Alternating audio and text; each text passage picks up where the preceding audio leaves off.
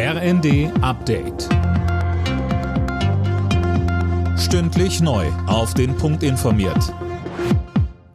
Ich bin Johannes Schmidt. Guten Morgen. Der Verfassungsschutz geht davon aus, dass die extremistischen Strömungen in der AfD noch mal stärker geworden sind. AfD-Parteichefin Weidel stellt derweil die Unabhängigkeit des Verfassungsschutzes in Frage. Fabian Hoffmann mit mehr. Wie Behördenchef Haldenwang dem ZDF sagte, wurde der Flügel formal zwar aufgelöst, im neu gewählten Bundesvorstand gäbe es aber keine dezidierten Kritiker des rechtsextremistischen Verdachtsfalls mehr. Auch Flügelführungsfigur Höcke wurde demnach gestärkt. AfD-Chefin Weidel wirft dem Verfassungsschutzchef parteipolitische Interessen vor und meint, der Vorwurf, die Extremisten in der AfD seien erstarkt, verunglimpfe die Opposition.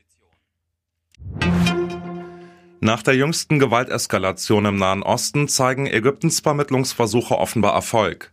Israel ist bereit zu einer Feuerpause auf den Gazastreifen. Und auch die radikale Palästinenserorganisation Islamischer Dschihad hat der Waffenruhe jetzt zugestimmt. Israel bombardiert seit Freitag Ziele der radikalen Palästinenserorganisation im Gazastreifen. Nach palästinensischen Angaben gab es mehr als 30 Tote. Der islamische Dschihad wiederum feuerte im Gegenzug hunderte Raketen in Richtung Israel. In Sachsen kämpfen die Einsatzkräfte weiter gegen Waldbrände. In der sächsischen Schweiz ist das Feuer weitgehend unter Kontrolle, hier und da lodern die Flammen aber immer wieder auf.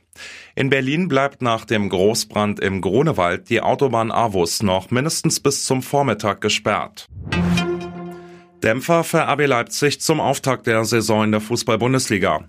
Trotz Chancenplus kam der Pokalsieger in Stuttgart nur zu einem 1 zu 1.